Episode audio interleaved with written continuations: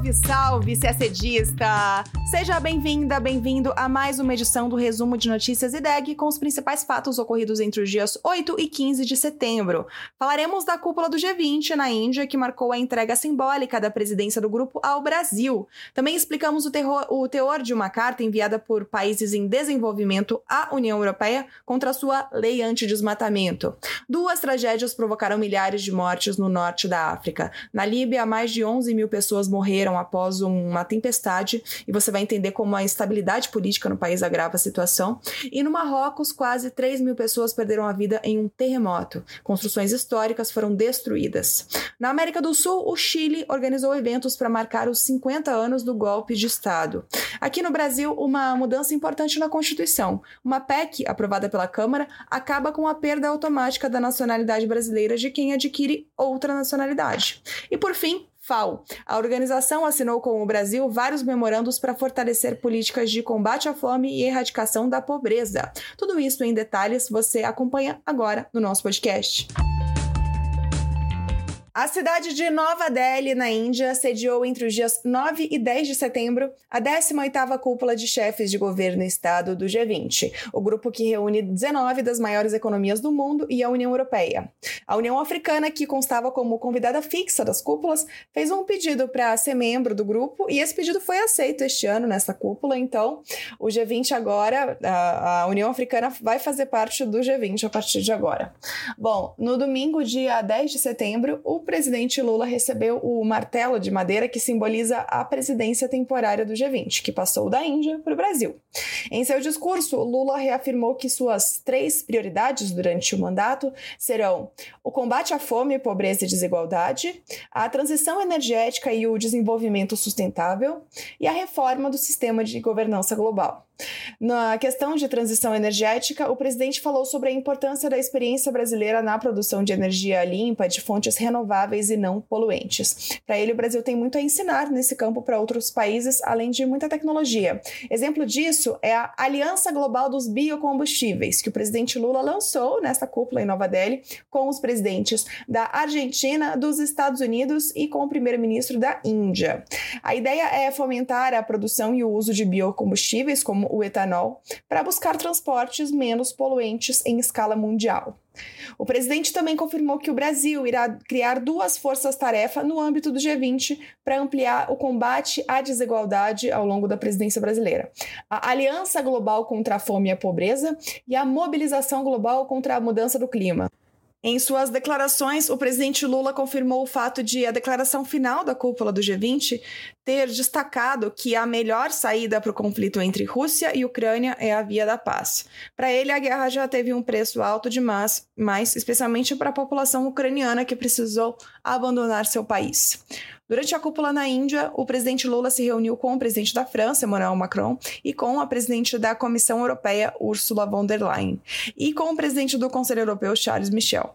Dos três encontros, ele falou sobre a intenção de finalizar em breve o acordo comercial entre Mercosul e União Europeia, em negociação há mais de 20 anos. O impasse atual diz respeito a uma carta adicional enviada pelos europeus no início desse ano, que apresenta ao tratado uma série de sanções econômicas que os países europeus poderiam impor se os países do Mercosul não cumprissem determinadas metas ambientais. O Brasil elaborou uma resposta ratificada pelos demais membros do Mercosul que foi entregue nas últimas semanas à União Europeia. Bom, a presidência brasileira começa no dia 1 de dezembro de 2023 e se encerra em 30 de novembro de 2024. Em 2024, o Brasil sediará a cúpula de chefes de Estado e governo do G20 pela primeira vez, no Rio de Janeiro. O país já organizou uma reunião, mas foi no nível ministerial, em 2008, em São Paulo. Ainda sobre esse imbróglio com a União Europeia em temas ambientais, no dia 7 de setembro foi encaminhada uma carta conjunta de 17 países em desenvolvimento a respeito da entrada em vigor, em junho deste ano, da chamada Lei Antidesmatamento da União Europeia. O Brasil é um dos países signatários desta carta, que foi endereçada às principais autoridades da União Europeia. O objetivo da iniciativa é reiterar preocupações com o que se considera um caráter punitivo e discriminatório da normativa europeia. Tem também o objetivo de ressaltar a importância de que a União Europeia mantenha diálogo efetivo com os países produtores com vistas a evitar rupturas no comércio e ônus excessivo para produtores de bens agrícolas e derivados abrangidos pela medida. O Brasil afirmou em nota que mantém firme compromisso com o combate ao desmatamento e tem fortalecido atividades de fiscalização e preservação das florestas brasileiras, em particular da Amazônia. Na visão brasileira, entretanto, a lei europeia, além de conflitar com os princípios que regem o comércio internacional e com os entendimentos multilaterais sobre clima e biodiversidade, essa lei europeia também apresenta equívocos e desequilíbrios nos aspectos econômicos, sociais e ambientais do problema que ela pretende evitar. Além do Brasil, assinaram o um documento Argentina, Bolívia, Colômbia, Côte d'Ivoire, Equador, Gana, Guatemala, Honduras, Indonésia, Malásia, México, Nigéria, Paraguai, Peru, República Dominicana e Tailândia. Agora vamos ao norte da África para falar de duas grandes tragédias. A começar pela Líbia. A cidade de Derna, no norte do país, foi a mais impactada pela passagem da tempestade tropical Daniel pelo território no domingo, dia 10. O rompimento de duas barragens na cidade provocou uma enxurrada de água e lama que pegou os moradores de surpresa. Muitos estavam dormindo. Testemunhas compararam as inundações a um tsunami. Casas, veículos e pontes foram arrastados em direção ao mar. Já passa de 11 mil o número de mortes. A informação foi atualizada na quinta, dia 14, pelo Crescente Vermelho, a versão da Cruz Vermelha para países islâmicos.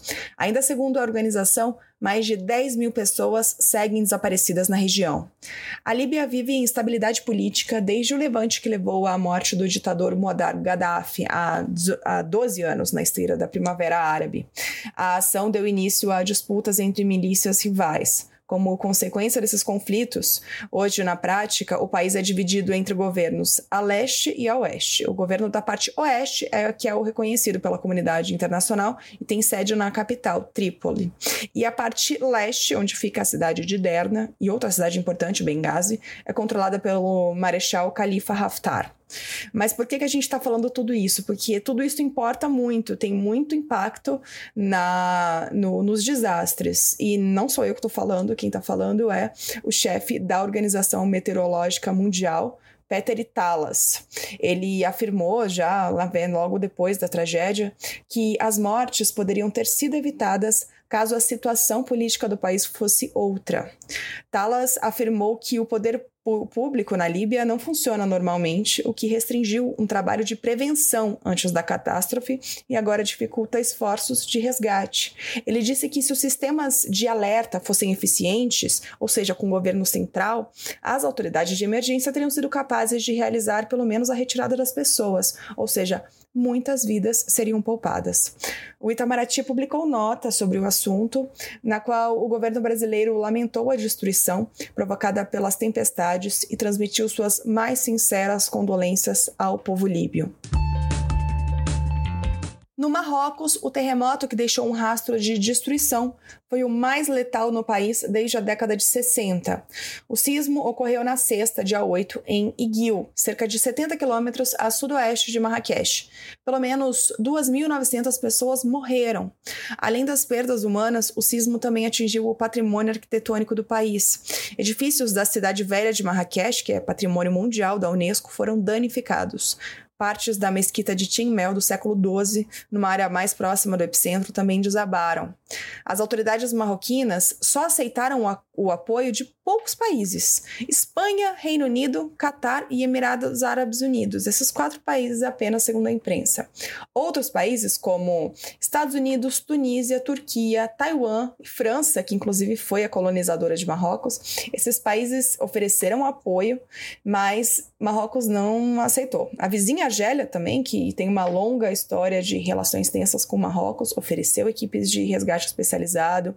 A Itália também preparou 48 grupos de bombeiros especializados com experiência em terremotos, mas o governo marroquino recusou toda essa ajuda, alegando que não quer arriscar uma situação caótica com dezenas de países e organizações humanitárias chegando para ajudar. Mas a pressão para que o Marrocos aceite mais ajuda está cada vez mais aumentando, agora que a gente está percebendo a tragédia que foi esse terremoto. Bom, em nota publicada no site do Itamaraty, o governo brasileiro transmitiu sua solidariedade ao governo e ao povo do Marrocos. Agora chegamos à América do Sul. O dia 11 de setembro deste ano marcou os 50 anos do golpe de Estado no Chile. Nesse mesmo dia, em 1973, o presidente chileno Salvador Allende morreu no Palácio de la Moneda, sede do governo do Chile, que foi bombardeado pelos militares. O golpe no Chile levou ao poder o general Augusto Pinochet, que governou o país de 1973 a 1990. O ditador, que morreu em 2006, aos 91 anos, liderou um regime que implementou reformas reformas liberais na economia e que perseguiu, torturou e matou milhares de adversários políticos. A data do golpe foi recordada em eventos em Santiago, nos dias 10 e 11. O presidente brasileiro, Lula, designou o ministro da Justiça, Flávio Dino, e o ministro dos Direitos Humanos e Cidadania, Silvio Almeida, para representá-lo em Santiago. Como medidas brasileiras de memória e justiça das vítimas da ditadura chilena, foram inauguradas no dia 12 de setembro, lá em Santiago, Santiago placas em homenagem à expressiva comunidade brasileira exilada no Chile antes do golpe e aos mortos e outras vítimas brasileiras de violações de direitos humanos pela ditadura chilena. As placas foram instaladas na Praça Brasil, em Santiago, de imediato e na Embaixada do Brasil, uma vez que a reforma do prédio atualmente em curso esteja concluída. Ainda em, no dia 10 de setembro, foi inaugurada no Museu da Memória e dos Direitos Humanos de Santiago a exposição fotográfica Evandro Teixeira, Chile 1973, organizada pelo Itamaraty e pelo Ministério da Cultura, em parceria com o Instituto Moreira Salles. A exposição reúne as imagens históricas registradas por esse fotojornalista brasileiro, que foi um dos poucos jornalistas estrangeiros autorizados a ingressar no Chile logo após o 11 de setembro de 1973. Agora a notícia daquelas de anotar no caderno. Na terça-feira, dia 12, a Câmara dos Deputados aprovou uma proposta de emenda à Constituição que mantém a nacionalidade brasileira a quem adquirir outra nacionalidade. Como essa PEC já foi aprovada também pelo Senado, ela só precisa ser promulgada para entrar em vigor. A Constituição, hoje, ela declara automaticamente a perda da nacionalidade brasileira quando o cidadão adquire nacionalidade de outro país. A perda da nacionalidade brasileira ela só não é automática em dois casos quando o reconhecimento da nova nacionalidade é feita por lei estrangeira, ou seja, tem uma nacionalidade originária em outro país, ou quando a imposição de naturalização, segundo legislação de outro país, ao brasileiro residente no exterior. Agora, a regra geral será a nacionalidade ser mantida. Só haverá perda de nacionalidade em dois casos: quando a naturalização for cancelada por sentença judicial devido à fraude relacionada ao processo de naturalização ou de atentado contra a ordem constitucional e o Estado democrático, ou quando o próprio brasileiro que pedir expressamente a perda de nacionalidade à autoridade competente, desde que ele não fique em condição de apatridia. Então, antes a regra era a perda da nacionalidade brasileira no caso de aquisição de outra nacionalidade, com aquelas duas exceções. E agora a regra é manter a nacionalidade brasileira, mesmo que haja aquisição de outra nacionalidade, com essas duas exceções que acabamos de citar. E ainda falando de Brasil, o diretor-geral da FAO, Kuo Dong-gyu, visitou o Brasil e assinou três memorandos de entendimento e uma carta de intenções com o governo brasileiro para fortalecer políticas de combate à fome e erradicação da pobreza. A FAO, vale lembrar, é a Organização das Nações Unidas para Alimentação e Agricultura.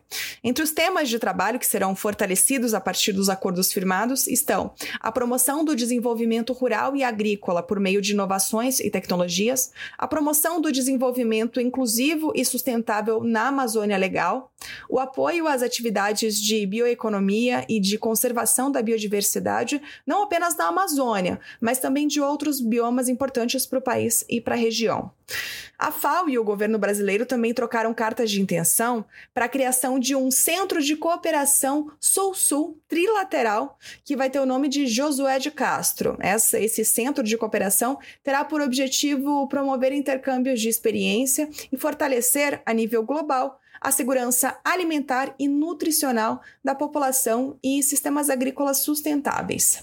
O ministro das Relações Exteriores brasileiro, Mauro Vieira, disse durante a cerimônia que a visita do diretor-geral da FAO reforça a relação entre o Brasil e a organização que é uma relação antiga e importante, que no contexto de liderança no Brasil, no G20 e no BRICS, será essencial para a implementação de atividades de combate à fome, uma prioridade do governo Lula. E a gente termina o nosso podcast por aqui. Uma ótima semana, bons estudos e até sexta-feira que vem.